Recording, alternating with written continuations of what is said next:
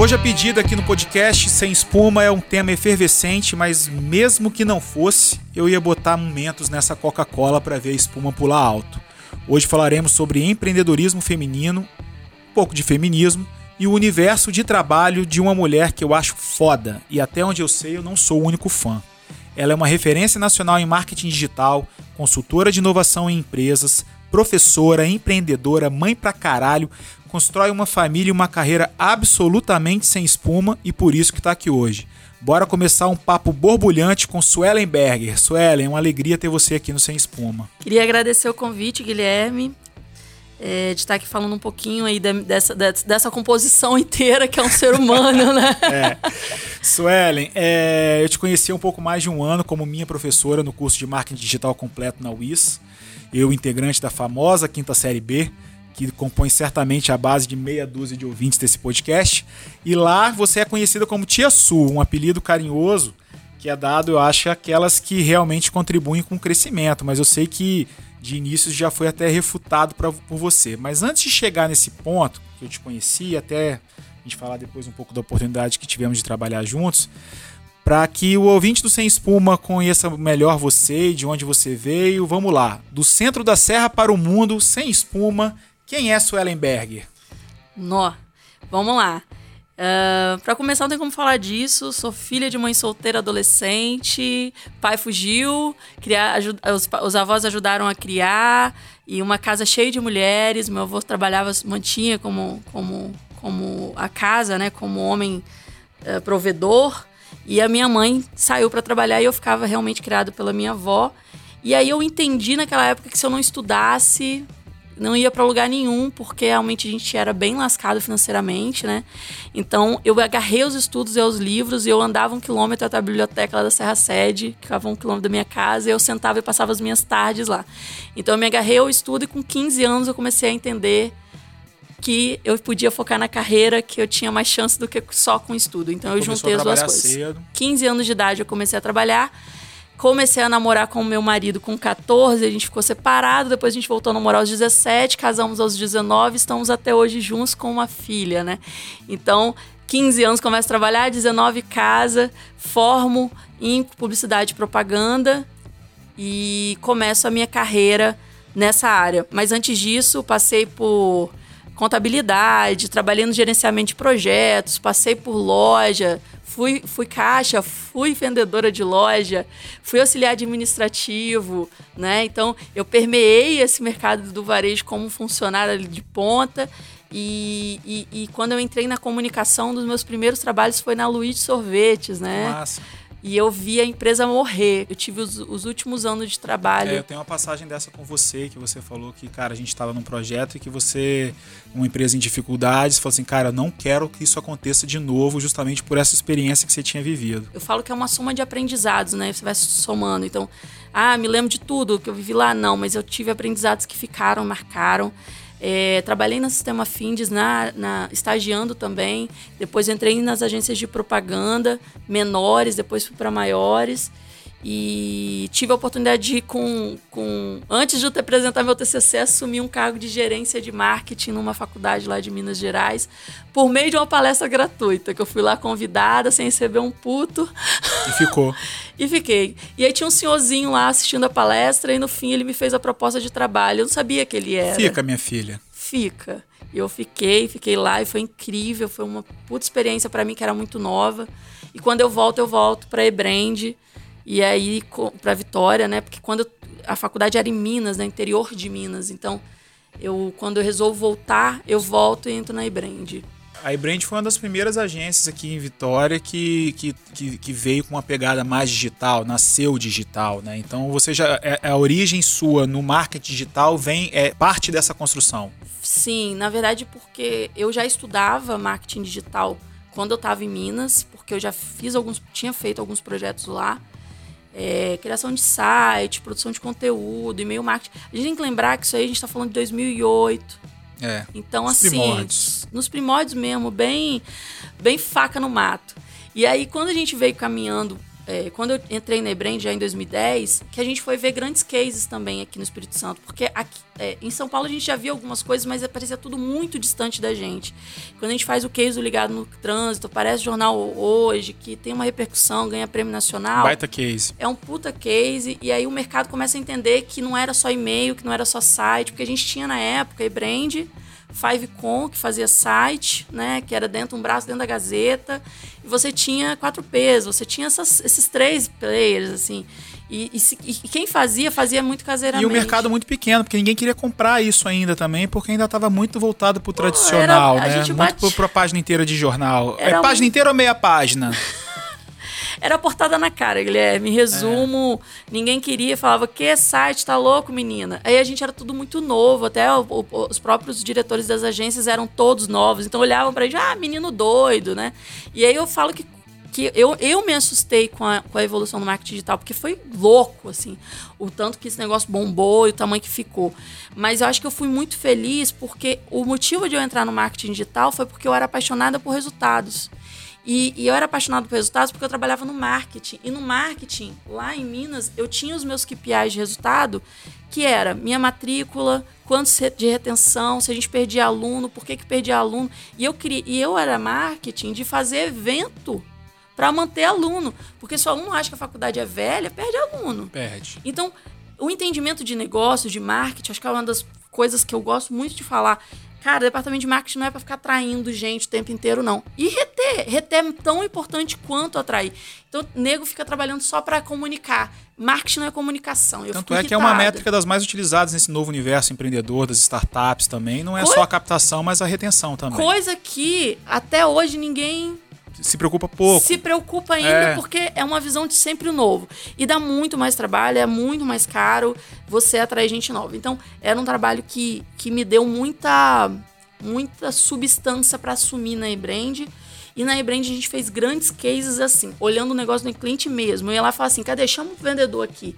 Fulano, eu, eu te entreguei tantos leads, por que não vendeu? E eu tô falando disso em 2010, a gente já falava. Então, Isso era assustador um vendedor receber um, um negócio desse, porque até antigamente você dava, sei lá, faz um anúncio de jornal e simplesmente você vai lá e pergunta se o telefone tocou no final do dia, mas não é esse o objetivo. A partir do momento que você começa a fazer a construção de lead, de entregar uma pessoa quente, né, que, traduzindo para o ouvinte, que, que é um eventual comprador daquele produto, isso trouxe uma dinâmica totalmente nova para o mercado. É, e você vê. Um, e a gente tinha uma outra inteligência que era: não vendeu, por que não vendeu? Então ele era obrigado a me dar essa resposta. E a gente aprendeu muito sobre os negócios do cliente. Os clientes aprendiam sobre os negócios deles mesmos. Então o que, que eu entendi quando eu entrei na Brand e comecei a trabalhar assim? Cara, é isso que eu quero, porque isso junta publicidade, comunicação e, e performance e dados. Caraca, é tudo que eu quero pra minha vida. Sabe assim, você encontrar piscou o olho, brilhou, parece que a luz tocou, sabe? Aquele negócio igual o romance. Sim. Então, assim, é, me encontrei. Me encontrar não resolveu muito, por que não? porque a gente tem que se tomar na cabeça. Cansei muito de trabalhar na Ebrand, cansei porque era muito rojão, muito projeto.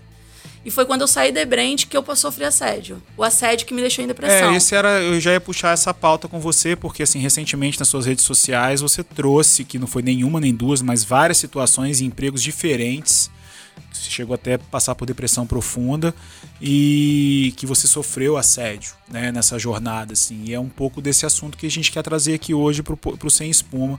É, o fato de você sustentar essa, essa bandeira feminista. Mas assim, eu percebo em você que não é uma bandeira feminista por uh, espumística, né? É, de, de Instagram, né? É porque justamente você tem essa raiz em cima de você. Eu sei que você traz a bandeira da paz, abrangente, inclusivista, com a mulher negra, com as minorias e tal.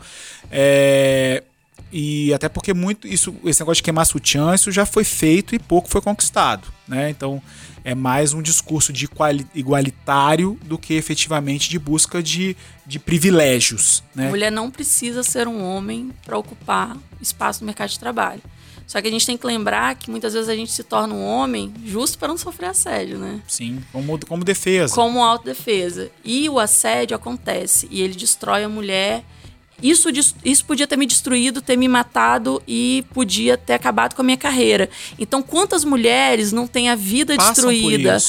E, e- e- eu acho que é mais do que passar, porque tem gente que não passa, tem gente que fica.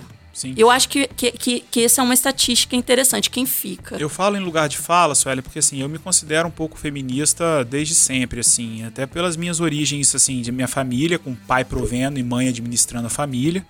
É, mas ao casar, eu muito orgulho da minha mãe por isso, do meu pai também, uma família bacana, estruturada, mas assim, ao, ao me casar, eu me senti, eu senti a necessidade de empoderar a minha esposa na profissão e na sua autossuficiência, até para que nossa relação fosse madura e estável, porque eu via, eu vi, eu vejo essas dificuldades nas mulheres e nos homens de ter uma estabilidade em cima disso. Não é bom para ninguém esse caminho. Ah, eu vou aproveitar essa oportunidade e vou te contar qual é o lugar do homem no feminismo. É, mas é justamente essa a minha dúvida, porque assim, eu sou um pai de meninas, eu tenho duas meninas, uma de 8 e uma de 4, e tenho uma mulher poderosíssima, que eu tenho muito orgulho de ter ajudado a empoderar. Eu, e eu acho que é esse o lugar do homem no, no, no, no feminismo, esse é meu lugar de fala. Eu não preciso aparecer para fazer, porque essa é a minha discussão. Eu preciso estar aparecendo com bandeira feminina? Não, eu, eu- não é mais fácil eu pegar e agir? É.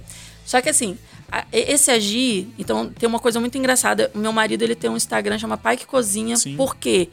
Todo mundo acha disruptivo meu marido cozinhar. Você também cozinha. Você também é pai e você é pai igual meu marido. Só que não são todos os homens. A gente tem um.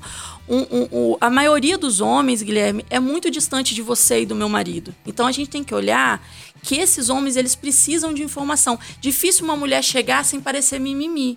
Então vocês como homem têm um lugar de fala feminista para com os homens, que aí vocês criam espaço para as mulheres. Então eu gosto de contar um caso que é assim, ah, estão um grupo de amigos na rua, passa uma menina de 15 anos, um cara vai lá e assovia. Os outros ficam quietos. Todo mundo achou errado, mas ninguém vai lá e fala, pô, cara, que coisa feia. Aquela velho. cotovelada na costela, assim, né? Exato! Homem não faz isso, cara. Isso aí é o lugar de fala do homem. Aí você ajuda a mulher.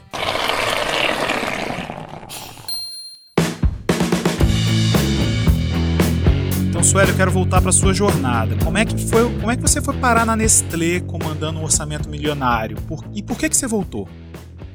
Eu fui parar na Nestlé porque o meu carro capotou. Conta isso. Eu não tinha coragem para São Paulo. Eu sempre queria ir para São Paulo. Eu já tinha tido convite de amigo assim: Poxa, vem, eu arrumo um emprego para você, te ajudo, te dou uma indicação, bora. Só que eu não tinha coragem. E eu falava, eu dava todas as outras desculpas, porque mulher faz isso muito. A gente tem muita síndrome da impostora. Então a gente fica dando um monte de desculpa. Ah, não, porque ainda não tô pronto, porque ainda não falo inglês. Ah, porque eu ainda não, ainda não, ainda Casei, tenho que estudar mais. Ah, porque meu marido. Dá mil desculpas. Daí meu carro capotou. Capotou na Dante Michelina aqui pertinho da gente. E aí, quando meu carro capotou, eu tive crise de pânico. Meu psicólogo já estava afetado por causa dos assédios, depois vocês leem as histórias de assédio. E quando meu carro capotou, eu imaginei o seguinte: se eu sair na porta de casa, eu vou morrer. Crise de pânico é isso, é um gatilho. Então, se eu andasse de carro, se eu passasse pela Dante Michelini, era gatilho para uma crise de pânico. Para quem não sabe, não é frescura, é absurdamente desesperador ter crise de pânico. Então, eu cheguei para um amigo meu de São Paulo e falei: Ó, quero ir para São Paulo. Fui para lá, fui para São Paulo, é, indicada por esse amigo, assumi um cargo de gestão na área de dados que atendia a Nestlé. O que, que era? Um lab. E aí, o irmão desse lab era muito conhecido, chama Colab, que é para Uhum. Coca-Cola. Ficou muito mais conhecido porque foi o primeiro. E, o, e o, o que eu trabalhava era o N-Lab, que era o núcleo irmão do Colab, que fazia me, a mesma atuação para a Nestlé. Era uma, era uma proximidade assim. Então, eu fui para lá, sim, mas eu já tinha network. Bom, então, quando eu estava em São Paulo, estava super bem, estava super feliz, inclusive abrindo um monte de oportunidade de trabalho lá. Eu recebi outras propostas para trocar de lugar. É, feliz mesmo, com vários projetos incríveis. Eu descobri uma doença que só dá em mulher. Olha que coisa que faz sentido aqui para nossa aula. Famosa. Chama endometriose. Inclusive a esposa do Guilherme, no Instagram dela, fala sobre como acompanhar essa doença com nutrição, porque é, é a forma de tratamento, é comendo direito, exercício físico. Só procurar com o Roberta Larica no Instagram, tem muito conteúdo legal lá sobre o tema. E, e essa doença afeta uma entre uma em Uma cada uma em dez. dez. Uma em cada dez. É muita coisa, gente. E aí eu tava lá em São Paulo sozinha, meu marido tinha ficado. E quando chego lá e descubro a doença, o médico falou assim: tem que operar. Operar, eu vou operar como sozinho em São Paulo, não conheço quase ninguém, dormi no sofá só de um amigo. É, é, meus amigos em São Paulo são tudo homem para ajudar, né? Ginecologia. Gente, ginecologia, eu vou falar disso com, com um amigo meu que ele tem que me acompanhar um, uma cirurgia por causa de endometriose. Meu Deus, como é que chega nisso? Eu preciso de minha família, né, gente? Quando tá assim, tá fragilizado. E aí eu tive que tomar decisão. Eu ficava lá, eu vinha. E eu tinha projetos paralelos, né? Quando eu sofri o um acidente de carro, eu saí do meu trabalho. E eu acho que foi importante ter capotado o carro. Eu perdi um carro e capotei o carro. Podia ter morrido? Podia. Mas a gente precisa de coisas para dar essa alavanca na vida da gente. Porque às vezes a gente tá ali, acostumadinho no caminho. No automático. Tá confortável, tá indo, tá crescendo, mas tá crescendo devagar. Daí vem um carro, capota. Aí você fala, meu Deus, eu quase morri. Não tinha amanhã, não. Eu tava achando que tinha, não é que não, não tem. Então eu falo para todo mundo assim, não tem amanhã. Faz hoje. Pensa hoje, realiza a partir de hoje, começa agora. E Guilherme tem uma frase maravilhosa que eu aprendi com ele. Né? O, melhor, o melhor momento de fazer uma coisa era 20 anos atrás, segundo é, melhor. Tem um, tem um, provérbio chinês que fala Ai, que é o, o, melhor momento de se plantar uma árvore era 20 anos atrás. E o segundo melhor é hoje. Então, não tem como voltar atrás, vamos viver o hoje. Então, viver o hoje é muito importante. Tem gente que fala assim, ah, um dia, que um dia, começa hoje o que é um dia. Então, o que, que eu digo assim? O que, que eu quero ser? Eu acho que, a, é, é, eu vou dar uma dica aqui sem espuma. Como é que eu fiz minha carreira, Guilherme? Eu sabia exatamente o que, que eu queria para mim. E eu fiz um post falando sobre isso. O que, que eu queria para mim? Eu queria ser tão boa, mas tão boa. E fosse o que fosse, podia ser faxina. Podia, eu queria ser tão boa que alguém quisesse aprender o que eu fazia e pagaria para aprender comigo. E para isso você virou professora? Virar professora foi outra coisa que eu tinha medo. Quem tirou esse medo de mim foi Léo Carrareto. Léo Carrareto olhou para mim e falou assim: Suelen, pelo amor de Deus, você vai no meu curso, você critica meus cursos tudo. E você vai lá e me explica por que, que você critica, e você, e você me explica, e eu te entendo, e por que, que você. E você explica time aqui dentro da agência, por que, que você não vai para lá explicar? Eu falei, mas Léo, será? Eu tô pronto? Será que é? Porque a gente, de novo, ó, impostora. Então tem gente que acha que eu tenho um. brilhou em mim, assim, que eu tenho uma pessoa. Não, eu tenho todas as inseguranças que toda mulher tem. Só que o que acontece? Eu enfrento esse negócio. Eu enfrento, e depois que eu descobri que eu tinha isso, é terapia, gente. Terapeutas, venham fazer merchan nesse podcast, nessa live, ponham seus contatos, porque é necessário. Não, eu acho que a gente precisa de alguns gatilhos, de alguns momentos, algumas frases é, pouco espumentas, mas assim, eu acho que vale. Por exemplo, eu tenho carregado comigo o feito é melhor do que perfeito, entendeu? A gente tem que. Bom inimigo do ótimo. É, um pouco de espuma, mas vamos cortar essa parte. Eu vou fazer de conta, o pessoal da edição aí, por favor, corta essa parte, porque aqui é sem espuma. Mas, Suelen, é, depois da, da, dessa jornada em São Paulo, carro capotado e tal, você volta para Vitória e foi você logo foi para aldeia? Como é que é que foi essa jornada? Então, eu já tinha algumas coisas extra extra Nestlé, né? Porque São Paulo, gente, é outra ilusão. Eu, ah, vamos rasgar esse verbo agora, vamos rasgar esse pano. Espuma. Vamos tirar esse espuma, soprar. Tchau, espuma. É. Seguinte, São Paulo não é a maravilha que pintam para você. Primeiro, São Paulo paga bem baseado com aqui. Só que o, custo de vida de São Paulo é altíssimo. Surreal. Tá? Surreal. Você morar em São Paulo. Ah, beleza. Você quer morar em São Paulo, vai morar, vai ficar duas horas no metrô. No, eu não troco. Então, eu comecei. Eu morava pertinho da Damacan. E eu, para eu pagar as contas e poder vir visitar meu marido, que eu também não podia deixar, né, pessoa, na, na, né, nem eu nem eles insatisfeitos. Então a gente, eu pagava viagem para eu vir sempre, eu dava aula no fim de semana também. E eu tinha um projeto com, com o Álvaro já lá da aldeia, que era capacitar o time dele e, e ajudá-lo a ir para algum lugar que ele ainda não sabia onde, porque ele também não tinha conhecimento, porque ele era uma empresa de assessoria de imprensa. Ele não sabia muito bem para onde ir, mas sabia que o time que tinha que aprender mídias sociais tinha que ir por esse caminho. Eu lembro muito na época que eu tinha agência de propaganda, a Boa, o Álvaro chegou até visitar a gente lá e que a gente também estava nessa busca, nessa tentativa de descoberta de qual que era o futuro do nosso negócio. Tanto ele, como, como, assessoria de imprensa, e nós, como agência de propaganda tradicional, que ainda vivia do famoso BV, 20% e tal, mas um universo de totalmente rompendo que a mídia tradicional indo para o vinagre e as pessoas não estavam acostumadas a pagar por inteligência. Então, assim, à medida que você tinha que cobrar a partir de agora por inteligência, pela entrega que você fazia, não pela mídia que você comprava.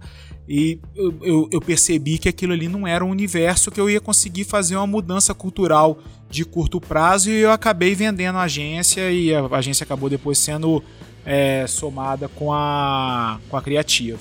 Então, assim, como é que foi isso? Eu já tinha esse trabalho com Álvaro à distância, vinha no fim de semana, às vezes treinava a equipe da aldeia a equipe da época. A empresa era, era, era composta por Álvaro, mais quatro pessoas. E quando a gente, quando ele me fez a proposta, eu falei, primeira coisa que a gente tem que fazer é recorte. Aí, gente, é, A proposta para ser sócia da aldeia. sim, sócia. É, e a proposta é vem e também não posso te prometer nada porque eu não tenho nada para te prometer. É o seguinte, se você vier, na hora que a gente dobrar de tamanho, você vira minha sócia, porque significa que a sua força de trabalho trouxe tudo isso em negócio. Aí eu cheguei pro meu marido e falei, ó, tô- vou operar a barriga, tá? É, tô voltando pra Vitória e vou começar um negócio que eu não tenho dinheiro. Você, pela primeira vez na sua vida, vai me sustentar, né? Nego tremeu? Tremeu. Mas enfim, viemos pra Vitória. E quando eu vim pra Vitória, eu falei assim: não sei quando, tá? Entra dinheiro. Porque isso é uma outra coisa que quem empreende cai na besteira. Ai, comecei a empreender hoje, no fim do mês tem dinheiro. Não, gente, nem igual Esquece. trabalho, não. Nem igual emprego, que depois que você trabalha um mês você tem salário. Não, não, não é assim. Entendeu? Então eu falei, não vamos ter nada, vamos seguir com o que a gente tem, que era as aulas e o dinheiro do meu marido. E a minha rescisão. E aí, com tudo isso, três meses eu tinha conseguido ampliar em 150%, né? Maravilhoso. Então, por que, Guilherme? Qual é o, o que que deu certo?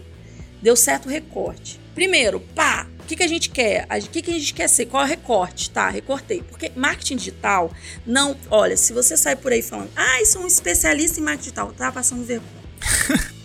É espuma, querido. É espuma, filho. Desculpa, porque de baixo ou você tem chocolate quente, ou você tem cappuccino, ou você tem chá, alguma coisa embaixo dessa espuma tem. Então você é especialista, na verdade, em uma coisa. Marketing digital é um negócio igual um T. Marketing digital, aí você aprofunda em uma coisa. Não dá pra você falar que você é marketing digital, isso é uma coisa muito boa. E aí, qual o erro de muita gente? Falar que é marketing digital não é bom em nada. Que não é bom em nada, é bom em nada, entendeu?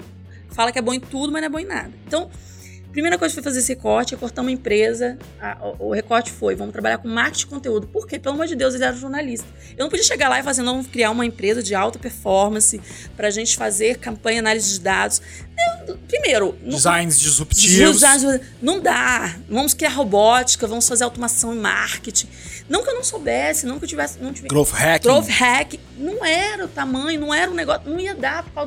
Aí é aquela coisa que eu falei assim: adaptar o sonho ao outro. Muita gente quer andar junto, mas com sonhos diferentes. Não, gente, pera. Se eu aceitei ser sua sócia, vamos conversar aqui onde que a gente vai junto, porque eu tenho um caminho, você tem outro, eu tenho um limite, você tem outro. Então, assim, muita gente não respeita o limite do outro. Então, uma das coisas que eu fiz foi assim: eu vou re- respeitar, porque a Alva tem um caminho pra caminhar, a equipe tem um caminho pra caminhar, e eu não posso sair impondo, senão eu vou ser expulsa. Famoso cagando regra. Isso aí. Então, assim, pera, vamos construir junto, construir. É marketing de conteúdo. Que serviço que a gente pode prestar agora? Começar agora. Esses. Conteúdo para site, é, vamos manter a assessoria de imprensa. Criamos o serviço. Ah, e um outro erro. Pelo amor de Deus, se você tem uma agência, pelo amor de Deus, desenha serviço. Eu não sei porque que a agência não desenha serviço. Aí você pergunta assim para o cliente: o que, que sua agência faz para você? O cliente não sabe. O que, que o cliente acha? Que a agência faz tudo. Então, isso era uma coisa que eu queria muito trazer para mercado, que era essa coisa de especialista. Você via um monte de gente crescendo, um monte de agente digital gigante, com 50, 60 pessoas. Cara, não é isso. E uma outra coisa, qual tamanho que o meu negócio vai ter? Porque as pessoas confundem rentabilidade com lucratividade. Eu não quero ganhar milhões para tirar 50 reais, entendeu? Isso é um. Cara. E, Aula de empreendedorismo feminino por Suelen Berger, né? Era essa a expectativa. espuma, cara. Porque olha só, Guilherme, não adianta eu dizer, eu tenho uma empresa que fatura bilhões. Filha, quanto que você tira no fim do mês com isso? Suelen, da série Na Pressão, propósito paga boletos? Eu costumo dizer o seguinte: é, se você tem muito boleto para pagar, esquece seu propósito, você tem que pagar boleto. Porque se você não paga boleto, você, você não fica sem água, sem comida, sem moradia. Aí a gente tá falando aí daquela pirâmide de Maslow, vou ressuscitar aqui, a base da É. pirâmide, que são as necessidades básicas da sua vida. Então eu costumo dizer: felicidade é criar o equilíbrio entre a felicidade que tá à nossa frente e os boletos que comem a gente por trás, entendeu?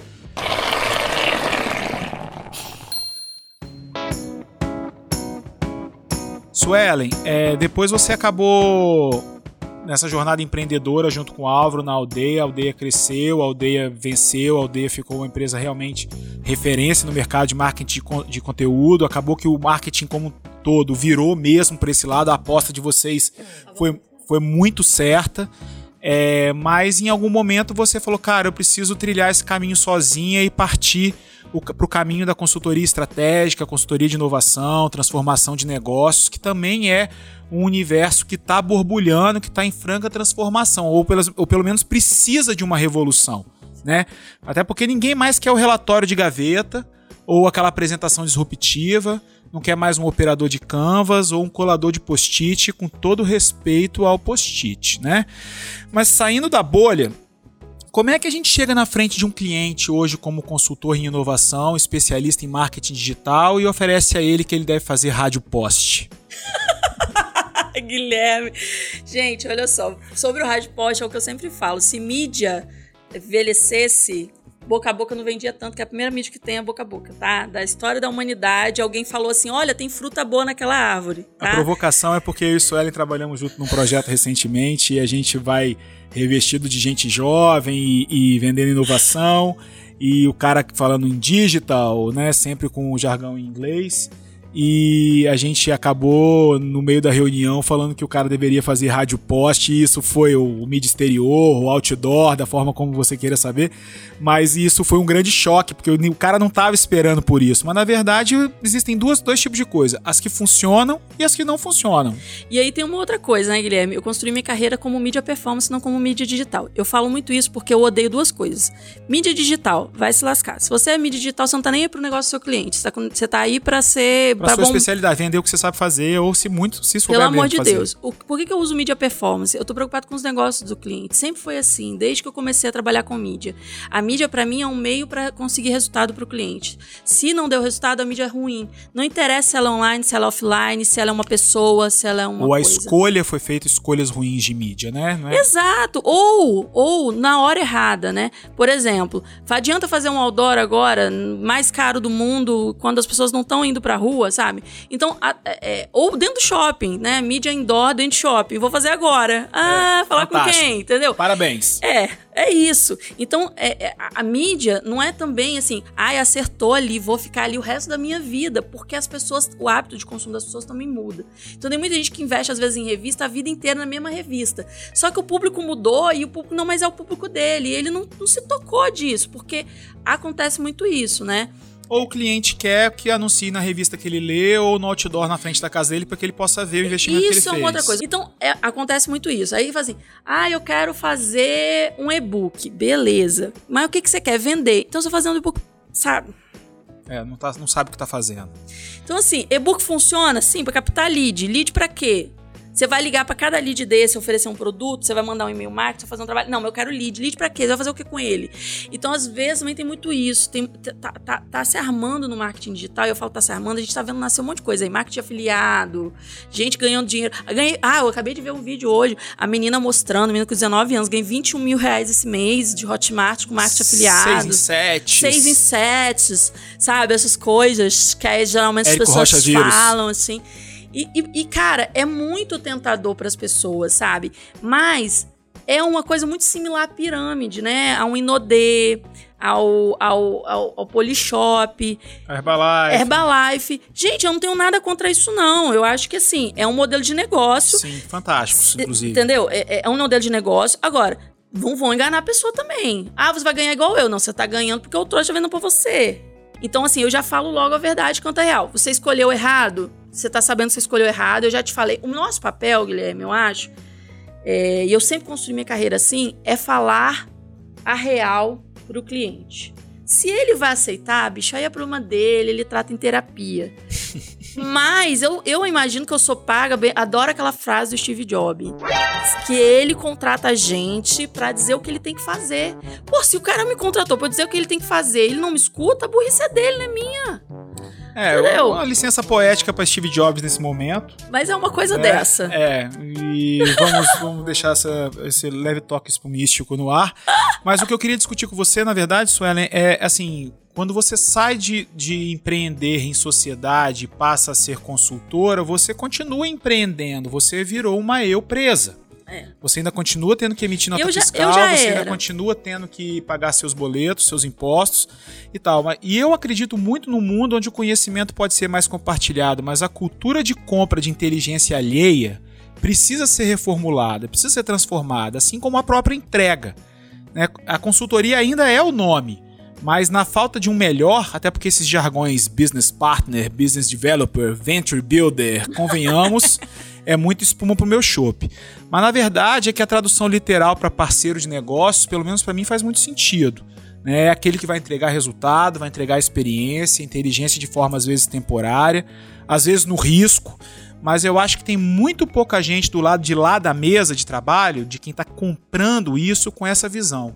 Então eu queria botar assim, até para a gente caminhar para o final do nosso claro. podcast aqui, é, vou botar você numa gelada. Qual é o futuro da consultoria e você acha que seu futuro é nele ou mais cedo ou mais tarde você vai acabar ficando de saco cheio porque essa cultura muda muito devagar e você vai acabar voltando a empreender num negócio novamente? Eu tô muito sonhadora, eu quero ser multi-empresária. Já multi. decidi isso, multi. Top. Quero vários negócios, inclusive estou estudando negócios em periferia. Eu tenho falado muito isso com meu marido, a gente quer empreender no, no, na periferia, estamos estudando modelos de negócio para isso e parceiro, porque eu não, eu não tenho como estar tá lá gerenciando, eu preciso de alguém ponta firme para isso. Mas eu acho que é o seguinte, Guilherme, sobre a consultoria. Primeiro, eu odeio consultor. Ah, você Somos se odeia dois. porque você é consultora. Não, gente, olha só para mim, consultor tem que ensinar alguma coisa. E aí tem gente que acha que não. Gente, olha só. O consultor, ele tá lá para explicar algo que a empresa não sabe, ou, ou, ou, desenhar processos, ou trazer inteligências que a empresa não tem. Então, como é que eu avalio o meu consultor? Putz, essa pessoa tá comigo aqui tem um mês. O que, que eu aprendi com ela? Nada, tem alguma coisa errada. Sim. Sem claro. espuma reveja esse contrato de consultoria, amigo, se você não aprendeu nada com a pessoa por um mês. Então, eu vejo o seguinte: como é que eu quero pautar a minha carreira como consultora? Primeiro, eu não vou parar de ser birô de mídia. Eu sou um birô de mídia. Eu tenho clientes que são meus há muitos anos. Então, assim, eu ainda faço mídia performance. Não quero parar de fazer porque eu gosto. Dá tesão, é bom. Então, se é bom, a gente não para. E eu dou consultoria porque eu já estudei gestão de projetos. Eu já tive meu próprio negócio de sucesso, diga-se de passagem. É, eu já trabalhei em várias empresas, então eu tenho, por mais que eu seja nova, eu vou fazer 20 anos de carreira ano que vem, gente. Sim. Então, assim, 20 anos de carreira. Eu trabalhei com contabilidade, auxiliar administrativa, é, loja. Eu já dei treinamento para vários setores. Eu já atendi vários mercados. E eu acho que a nossa profissão tem isso muito rico. A gente vive vários negócios. Nós vivemos um negócio junto é, e foi a, incrível. A, a beleza do, do, do negócio é, é, o ensinar, mas é o aprender também. Né? Super. Né? E as inteligências, elas se somam. Então, você vai vivendo as experiências, elas vão se somando. E eu, e eu falo assim, às vezes eu falo, nossa, minha cabeça tá tão cheia. Lógico que tá, caramba, olha quanto que eu absorvo e somo, né? Eu não jogo fora, eu vou somando e essas aprende, coisas. Tem que dar decisão em cima da hora. E, e... desaprende, reaprende, que eu acho que é uma coisa muito legal. Por mais que pareça espuma, não é espuma, gente. Reaprender é necessário. Essa coisa de você falar assim, eu já sei, é muito importante você ir lá e falar: olha, eu sei isso, o que, que você sabe de volta? Porque saberes são saberes sempre diferentes, porque as pessoas são diferentes. Eu acredito muito no modelo de negócio pautado na construção uh, a longo prazo e dentro da necessidade de cada empresa. Eu não tenho um pacote pronto. Eu tenho um serviço, eu tenho um diagnóstico, eu, eu criei o serviço dentro da minha consultoria, você conhece. E, e às vezes eu chego pro cliente e falo assim: não, você não é para mim. Eu não posso. Você não.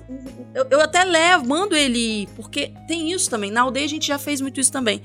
A gente quer dar sim para todo mundo. O não faz muito, muita diferença no nosso mercado. Não, e faz todo sentido. Às vezes o não constrói vários sims lá na frente. É isso mesmo. A consultoria, ela, ela é mais ou menos envelopada da mesma forma. A gente parte para um diagnóstico, a gente, enfim, faz uma construção de conhecimento também do problema. Às vezes o cara está enxergando um problema que não é aquele o problema, o problema é sistêmico, ele tem relação com outras coisas que estão acontecendo debaixo do nariz dele, Sim. como a gente já viu. Mas, assim, a, a, minha dificuldade de enxergar é a maturidade do lado de lá da mesa de como comprar e como como ter essas ferramentas consultivas, principalmente nós, Suelen, que vimos numa, viemos agora numa nova leva de gente com poucos cabelos brancos, mas com a bagagem, com uma história para contar e para somar para essas dificuldades, entendeu? Acho, Guilherme, que assim, é é importante muita gente falar da gente. Então, aquilo que nós começamos antes do, do podcast, você falando isso. Essa construção de ser referência. Eu não queria, eu, eu por mais que eu quisesse ensinar aquilo que eu falei antes, é, ser referência me ajuda a chegar nas pessoas. Então, o que é ser referência? Quando alguém pergunta sobre marketing digital, se falarem meu nome, estão me referenciando. Uhum. Então, assim, e não é só pela sala de aula, é porque realmente quando eu vou para o mercado, eu faço. Então, não é só isso, é, é, é de falar, é de fazer. E tem uma outra coisa, quando eu entro em qualquer trabalho, aquele negócio é meu também. Então não tem essa é minha caixinha, esse é meu pedacinho, essa visão que a gente tem na faculdade, cada um faz seu pedaço do, do, do trabalho. É. Isso não existe no mundo dos negócios.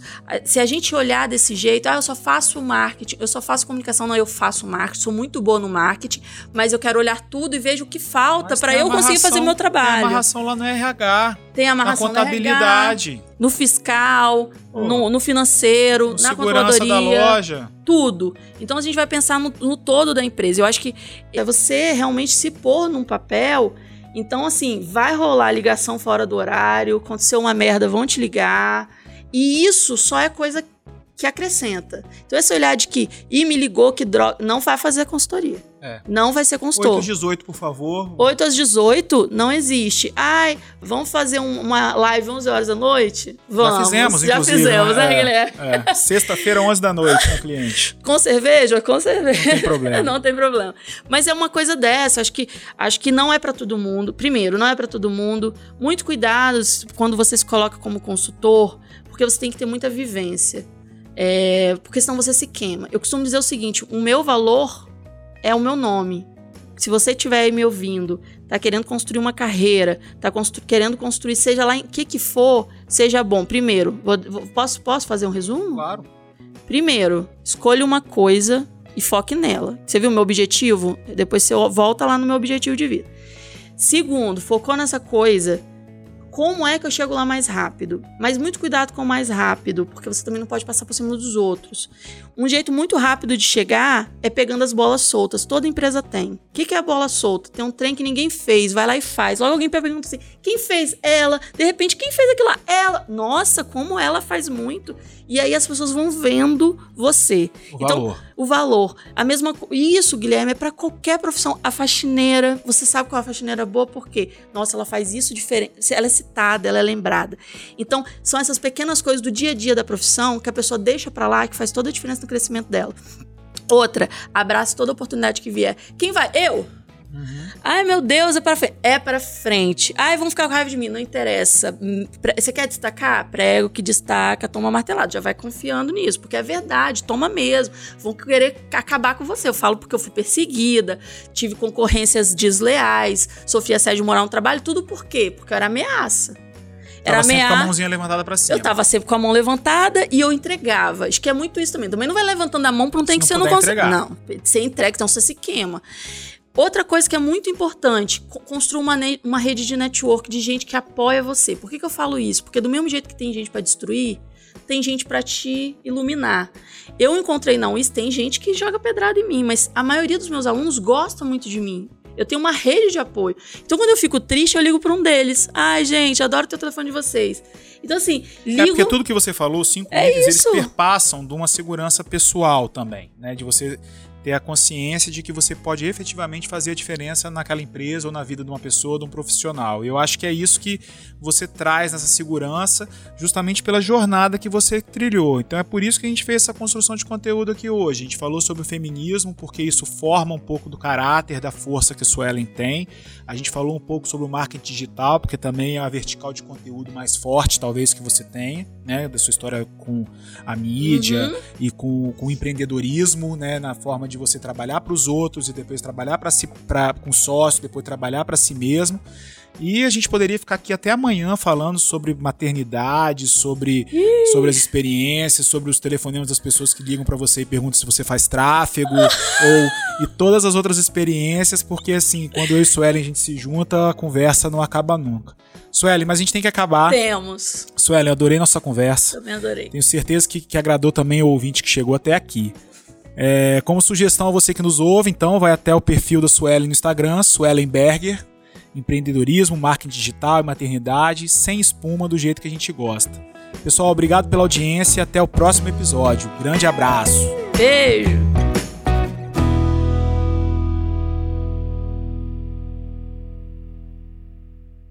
Este podcast é produzido por Megafonia.